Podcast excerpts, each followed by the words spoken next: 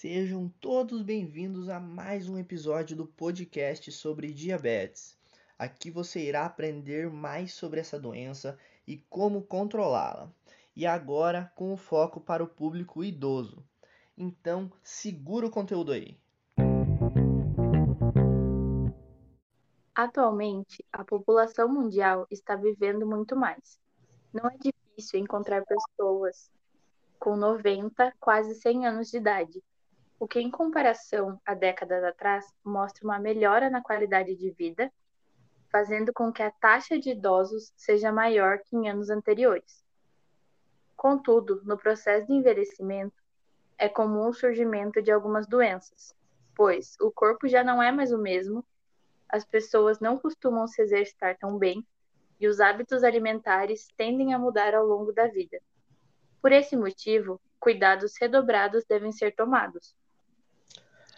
É, no Brasil, a tendência da velocidade de envelhecimento da população é de ser maior que as sociedades mais desenvolvidas do passado.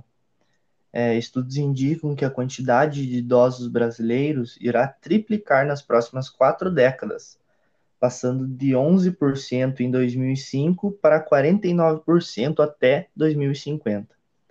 Inversamente, os jovens em idade escolar passarão de 50% para 29%, o que levará a influências diretas no sistema público de saúde e previdência social.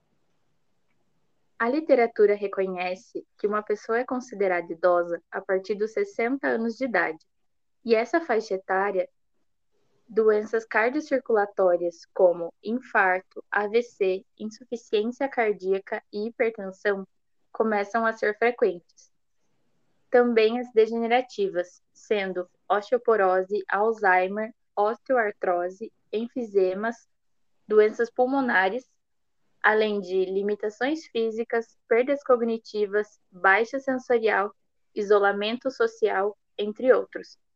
Estudos recentes apontam que aproximadamente 85% dos idosos têm pelo menos uma doença crônica, e destes, cerca de 10% apresentam no mínimo cinco das enfermidades citadas anteriormente.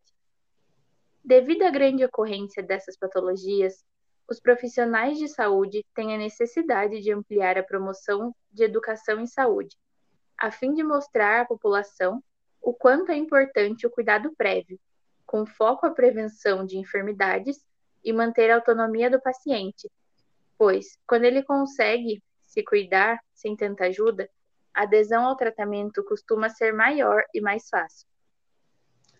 A ligação entre nutrição, processo de envelhecimento e patologias do indivíduo idoso é indiscutível nos dias de hoje. É, desta forma, a nutrição começa a ter enfoque a dois níveis de prevenção, sendo a primária, com foco nos hábitos cotidianos, e a secundária no tratamento de patologias já existentes. É, visto isso, é possível que o envelhecimento é resultado do estilo de vida pelo qual o indivíduo escolheu, em que a alimentação é de suma importância para uma boa qualidade de vida. E falando sobre a nutrição do idoso, dados da literatura apontam que o quadro de desnutrição faz parte do cotidiano de muitos idosos, principalmente com os acamados ou aqueles que têm um quadro mais debilitado. O nutricionista é o profissional responsável por avaliar o quadro nutricional do paciente, sendo que, no caso de idosos, o tratamento é um trabalho considerado complexo e necessita de um aprofundamento maior, pois muitos fatores podem interferir.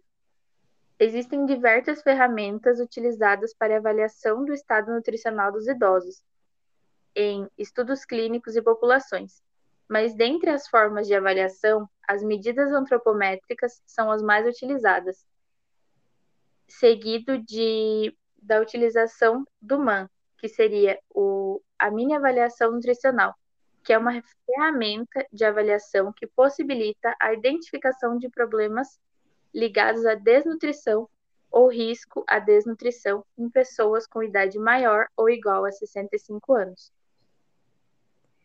Então, falando um pouco sobre o diabetes mellitus, É, essa doença se destaca na atualidade entre as doenças crônicas não transmissíveis, devido à sua expansão e morbimortalidade, particularmente nos idosos, principais usuários de medicamentos e mais suscetíveis ao seu uso inadequado, a polifarmácia e as interações medicamentosas.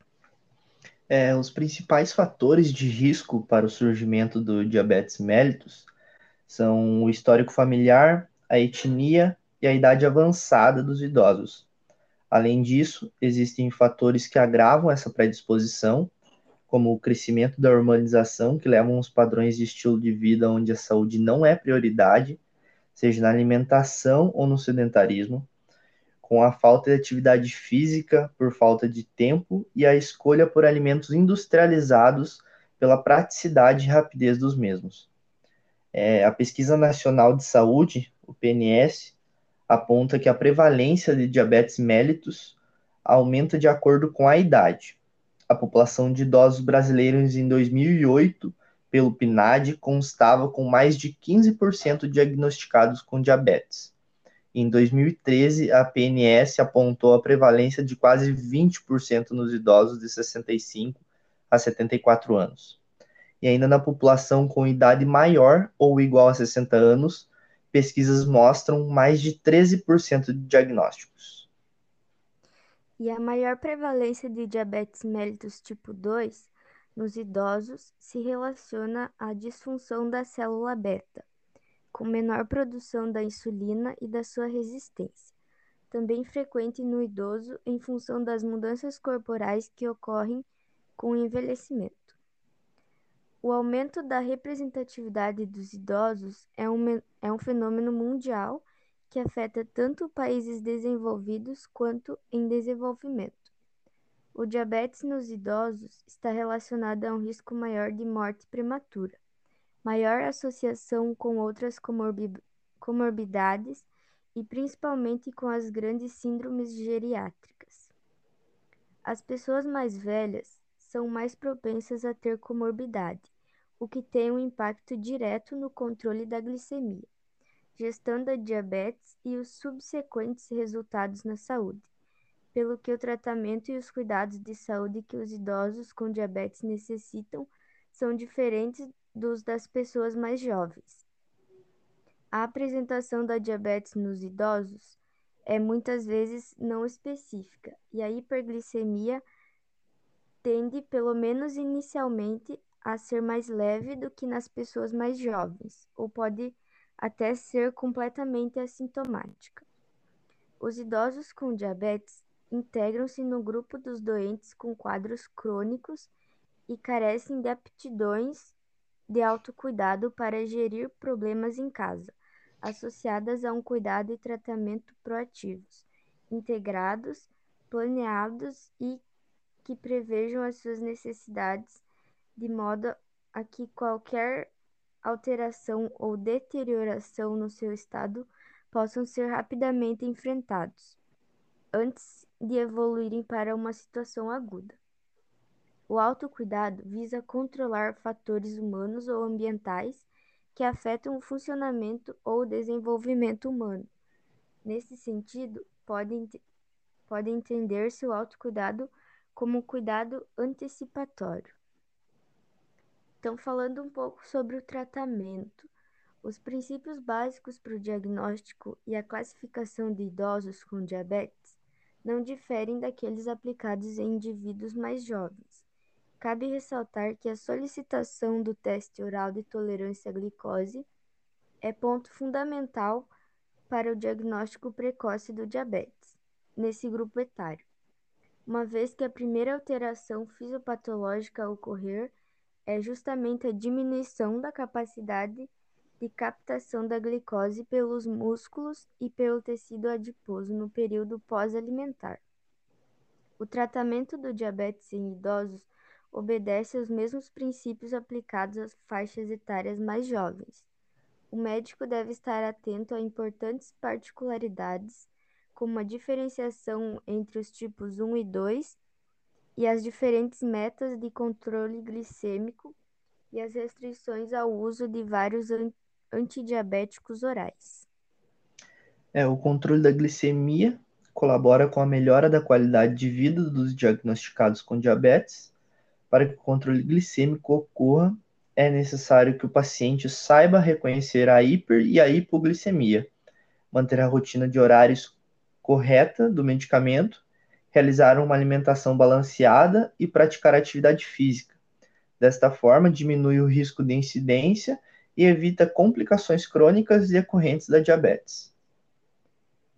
As principais sociedades científicas, como por exemplo a Associação Americana de Diabetes, têm sugerido metas glicêmicas específicas para a população idosa, levando-se em conta fatores dos mais diversos, como presença ou não de doenças que limitam a qualidade ou a quantidade de potenciais anos de vida, como por exemplo câncer, insuficiência renal, hepática ou pulmonar ou sequelas de AVC, entre outros, e idade muito avançada, pois nesses casos o tempo de hiperglicemia não seria suficiente para desenvolver complicações crônicas do diabetes. O conhecimento dos diabéticos sobre a doença e tratamentos não medicamentosos é de suma importância, por isso, Cruz, Mello e Barbosa, em 2011, realizaram uma pesquisa com essa temática e os resultados foram surpreendentes. Como medidas de controle não medicamentosos, foram reconhecidas a dieta e a prática de atividade física em mais de 90% dos participantes, além de conhecerem sobre os sintomas e fatores de risco com a doença, trazendo assim resultados satisfatórios ao estudo, visto que apontam que há uma preocupação da parte dos idosos com a patologia. Então, eu espero que tenham gostado do episódio de hoje e até uma próxima.